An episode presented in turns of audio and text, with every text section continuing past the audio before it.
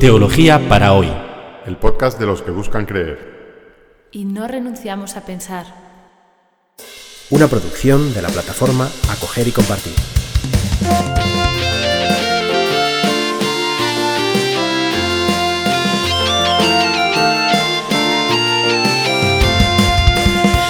Bienvenidos al episodio 44 del podcast Teología para hoy, que se titula Jesús, Cristo y Señor. En los episodios anteriores de este podcast comentamos el primer artículo del credo. Creo en Dios, Padre Todopoderoso, Creador del cielo y de la tierra. Cinco episodios dedicados a desglosar el significado de las palabras que componen esta frase. En este episodio y en el siguiente vamos a comentar el segundo de los artículos del credo que dice lo siguiente en la versión del credo llamado apostólico. Creo en Jesús, Cristo, su único Hijo, nuestro Señor, que fue concebido por obra y gracia del Espíritu Santo. Nació de Santa María Virgen, padeció bajo el poder de Poncio Pilato, fue crucificado, muerto y sepultado, y descendió a los infiernos. Al tercer día resucitó de entre los muertos, subió a los cielos, y está sentado a la derecha de Dios, Padre Todopoderoso. Desde allí va a venir a juzgar a vivos y muertos. Podemos dividir este artículo como en dos partes. Una primera frase, creo en Jesucristo, su único Hijo nuestro Señor, y lo otro lo demás. Nació de Santa María Virgen, padeció bajo el poder de Poncio Pilato, fue crucificado, muerto y sepultado, descendió a los infiernos, al tercer día resucitó de entre los muertos, subió a los cielos y está sentado a la derecha de Dios, Padre Todopoderoso, desde allí va a venir a juzgar a vivos y muertos. Esta segunda parte, mucho más larga, e, es como un resumen de la historia de Jesús, que encontramos en los Evangelios.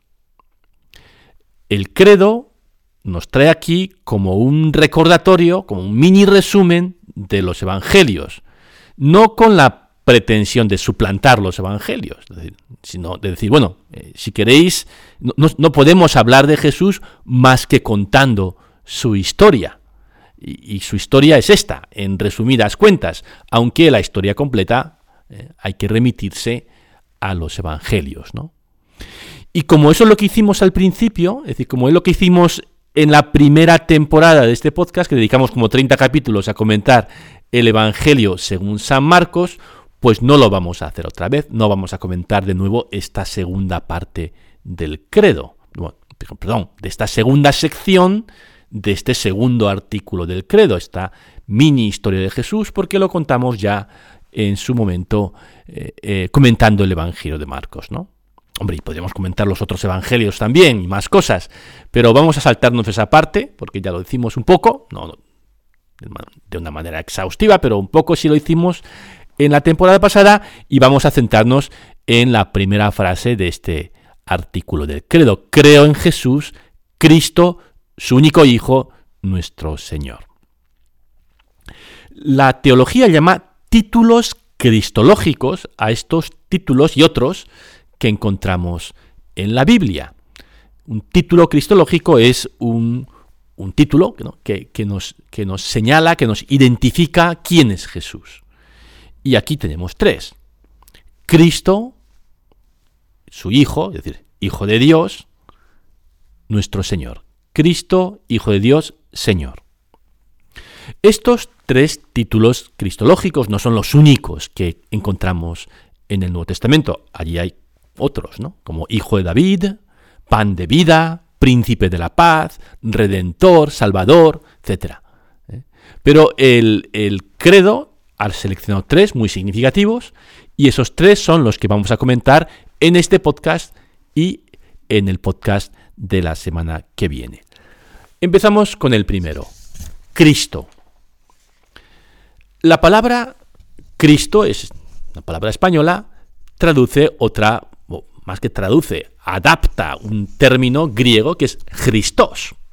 Christos es la palabra que encontramos en el Nuevo Testamento, que está escrito en griego, y Christos o Christos quiere decir ungido. El verbo grio quiere decir ungir, el sustantivo Christos es ungido. ¿Eh? Si en vez del griego del Nuevo Testamento utilizamos el hebreo del Antiguo Testamento, en hebreo ungir se dice masaj y ungido masiach, que suele adaptarse al español como Mesías. Así que Mesías y Cristo quieren decir exactamente lo mismo. Mesías es hebreo, Cristo es griego, y ambos se pueden traducir al español como ungido. Ungir era un gesto simbólico muy importante para los judíos de la época de Cristo y de antes de la época de Cristo en el Antiguo Testamento. Y aquí me van a permitir una pequeña lección de química. Un aceite esencial es una mezcla de varias sustancias químicas biosintetizadas, es decir, sintetizadas por seres vivos, en este caso por plantas, que dan el aroma característico de algunas flores, árboles, frutos, hierbas y especias. Y que además de ser intensamente aromáticos, pueden tener efectos medicinales. Estos aceites esenciales son insolubles en agua, no se pueden disolver en agua, pero son solubles en alcohol y aceites vegetales. Hoy en día preferimos usar alcohol como disolvente y por eso nuestros perfumes, los perfumes que usamos, pues están basados en alcohol. Los aceites esenciales están disueltos en alcohol, pero en la antigüedad no se había aún descubierto o conseguido destilar el alcohol, con lo cual no se podían hacer perfumes como los de hoy, sino que los aceites esenciales se disolvían en aceites vegetales, como el aceite de oliva u otros aceites. Y, así lo que hoy es un perfume, entonces era un aceite perfumado.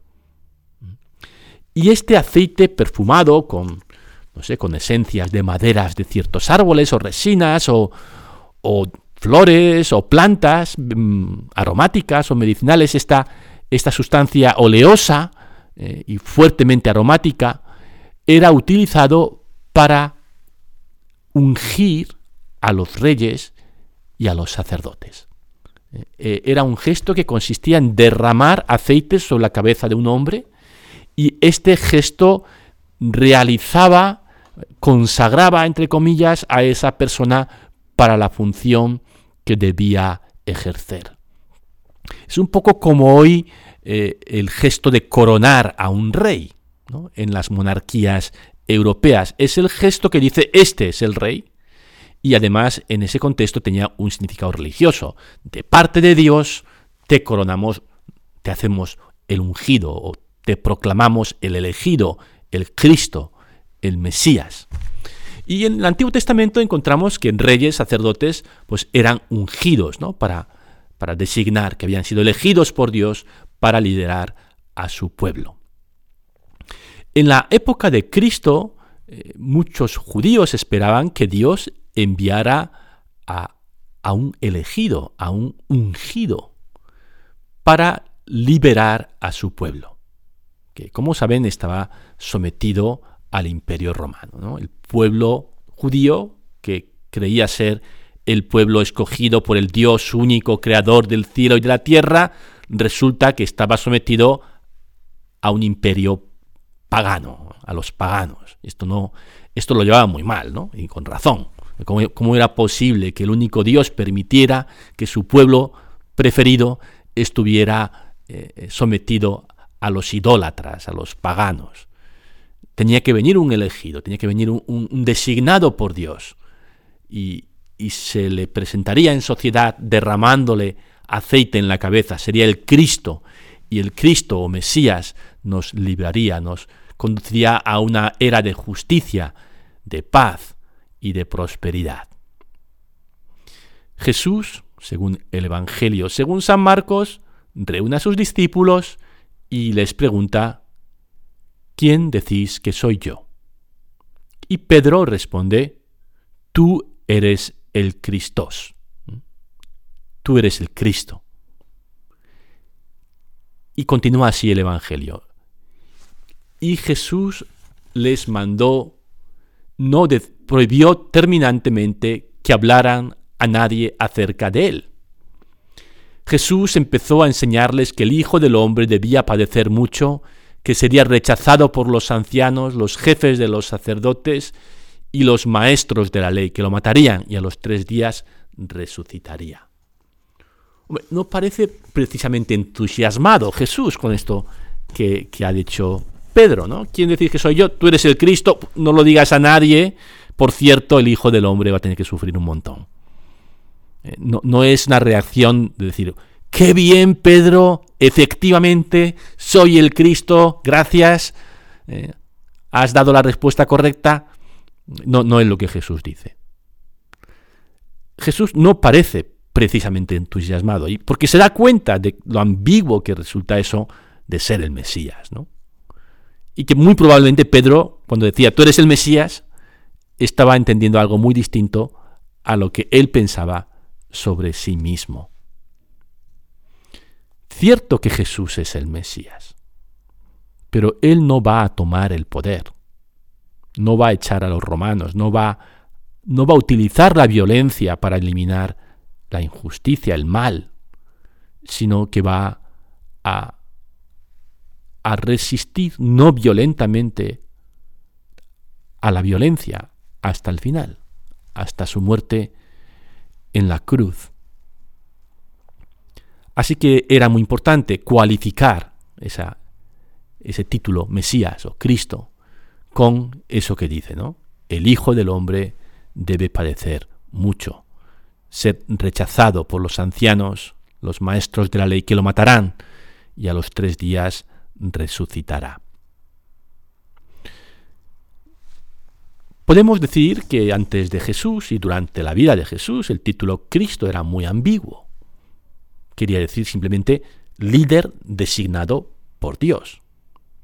Es Jesús quien con su vida, con su muerte y con su resurrección da un contenido específico a este título. Cristo no es un Jesús no es un Cristo cualquiera, sino el Cristo que él eligió ser, ¿no? Como, como él, e, e, es más importante cómo vivió él su mesianidad que, el puro título eh, Mesías. Igual que en el episodio anterior eh, decíamos, es más importante escucharle a Jesús describir cómo era su padre que simplemente afirmar Dios es padre. No puede ser padre de muchas maneras, ¿no? Y Jesús describe al Padre en sus parábolas y sobre todo en su relación con Él eh, de una manera pues muy original, como vimos en el episodio. Cuando hoy los cristianos, y justo después, después de la Pascua, los cristianos empezaron a decir, creo en que Jesús es el Cristo, estaban incorporando todo esto a, esa, a esa categoría un tanto ambigua y vacía que es eh, la mesianidad. Creer que Jesús, declarar que Jesús es el Cristo, es decir, que Él inauguró el reino de Dios que vino a anunciar, que Él fue efectivamente el designado por Dios para traernos el reino. esta nueva relación con Dios que hace posible la fraternidad humana ha empezado de una manera nueva con Jesús, con su muerte y con su resurrección, de una manera que no es lo que habían anticipado los judíos de la época de Cristo. Jesús no llegó, dio una patada a los romanos y montó un régimen teocrático, ¿eh? que es probablemente lo que mucha gente imaginaba, sino que se sometió a la muerte y resucitó. Y a partir de la resurrección de Cristo, las comunidades cristianas empezaron a rediseñar desde abajo la sociedad, haciendo presente un Dios del que Jesús les había hablado de una manera única y que de alguna manera había, o de alguna manera no, que había encarnado sobre todo con su, en su comportamiento, en su, en su vida. Jesús es el liberador esperado, aunque la liberación aconteció de una manera muy distinta a como se esperaba. El Cristo, el título Cristo significa, por lo tanto, enviado por Dios para redimir a la humanidad. Ahora bien, tal título no conllevan necesariamente la idea de divinidad. Decir que Jesús es Cristo no es afirmar que Jesús es Dios. Esa es una cuestión más compleja que vamos a dejar para el podcast siguiente. Pero antes vamos a ver, vamos a hablar del otro título cristológico, el título Señor. Creo en Jesús, Cristo, Hijo de Dios, lo dejamos para el próximo podcast, nuestro Señor. La palabra correspondiente en griego al castellano Señor es Kyrios. Quizás les suene porque eh, ya han escuchado en la iglesia o en algún concierto eh, Kyrie eleison. ¿no? Kyrie eleison, Kyrie es el vocativo, es la forma que se utiliza para llamar a una persona, que es Kyrios. Kyrie, Señor, eleison, ten piedad, Kyrie eleison. Kyrios quiere decir Señor. Más eh, exactamente quiere decir alguien que puede disponer sobre algo o alguien de modo legal y con autoridad. Una persona con autoridad sobre algo o alguien. Era la palabra que se utilizaba, por ejemplo, para describir la relación de un amo con respecto a su esclavo. El Kyrios es el señor, el Dulos es el esclavo. El Kyrios tiene autoridad y puede disponer del Dulos del esclavo. Del mismo modo se podía hablar del Kyrios de un territorio o de una propiedad. Un rey, por ejemplo, o un gran señor. ¿eh?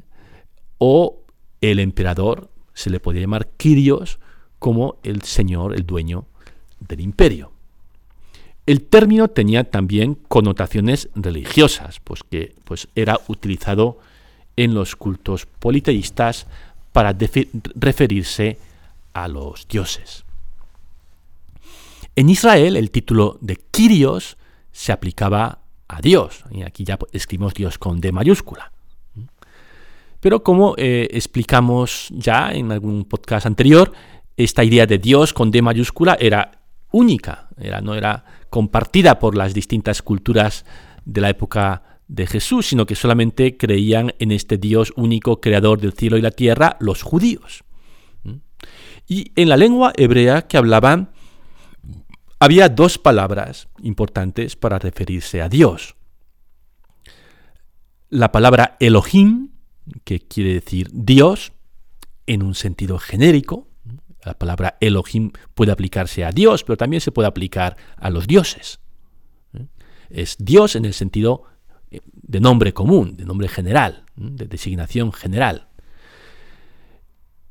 El Dios de Israel es Elohim, pero en principio eh, los otros dioses también son Elohim. Es un término, por tanto, que no designa específicamente al Dios de Israel. ¿Y cómo podemos designar específicamente al Dios de Israel, como lo hace el Antiguo Testamento? Bueno, con la palabra Yahvé. Yahvé. Yahvé es el nombre propio de este Dios, el Dios de Israel, el Dios de Abraham, de Isaac, de Jacob, ese Dios es un Dios, pero tiene un nombre propio. Y el nombre propio de Dios es Yahvé. Así que eh, eh, si digo Elohim, dependiendo del contexto, pero en principio puede ser cualquier Dios. Si digo Yahvé, es este. ¿eh? Igual que si digo un hombre, pues puede ser cualquier hombre. Si digo Alberto Domingo, pues soy yo. no hay otro. Es el nombre propio de, en este, Yahvé es el nombre propio de este Dios.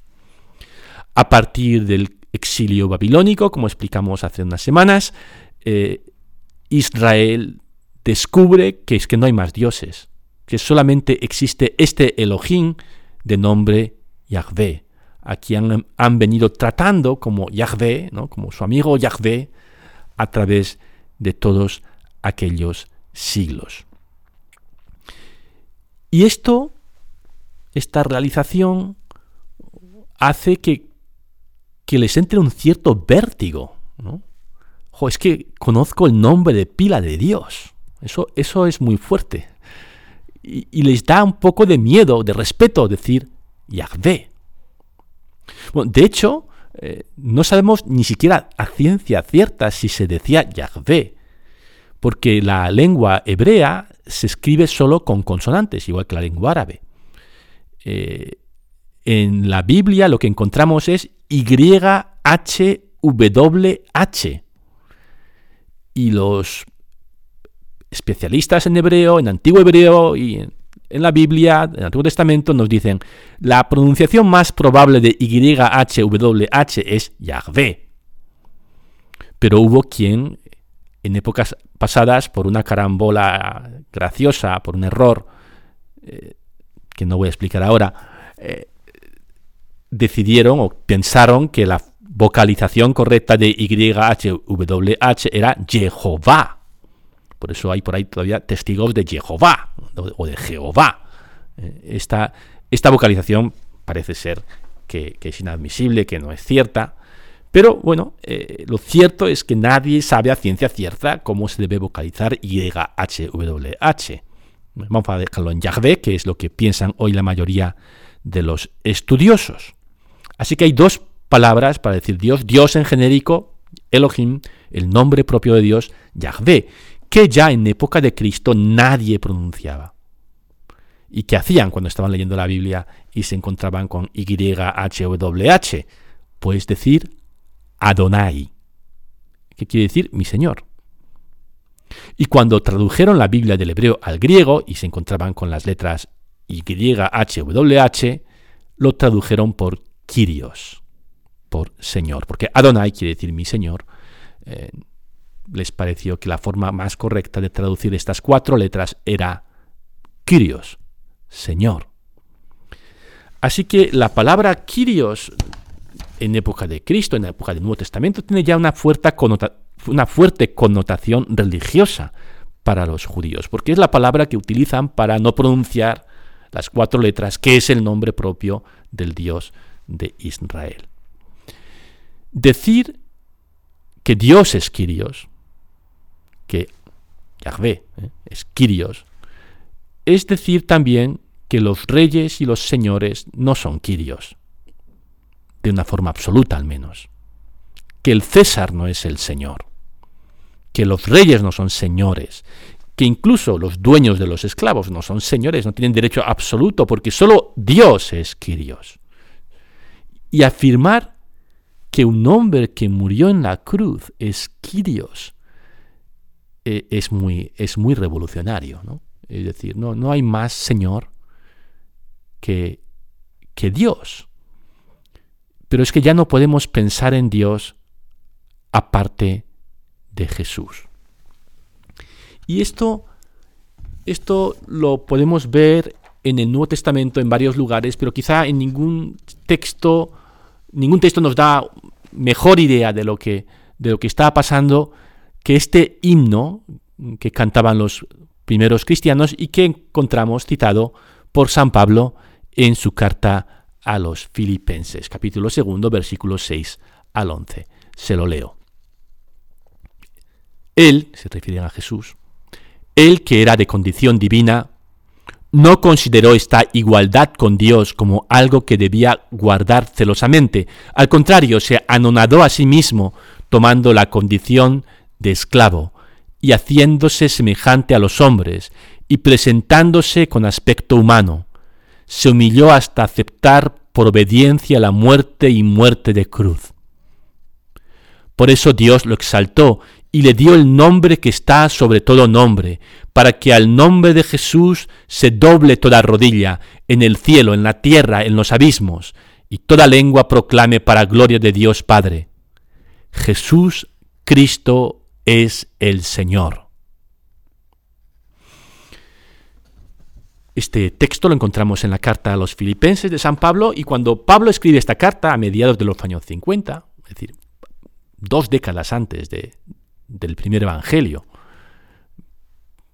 dos décadas después de la muerte de Cristo, los cristianos ya cantaban esta canción. Esta es la letra de la canción, que era popular entre los cristianos, y que expresa en síntesis el relato de Jesús, igual a Dios, que acepta, que se solidariza con nuestra situación humana, asumiendo el sufrimiento hasta la cruz, y porque ha hecho todo este descenso, Dios lo eleva, lo exalta, y lo proclama Señor, o podemos proclamarlo Señor.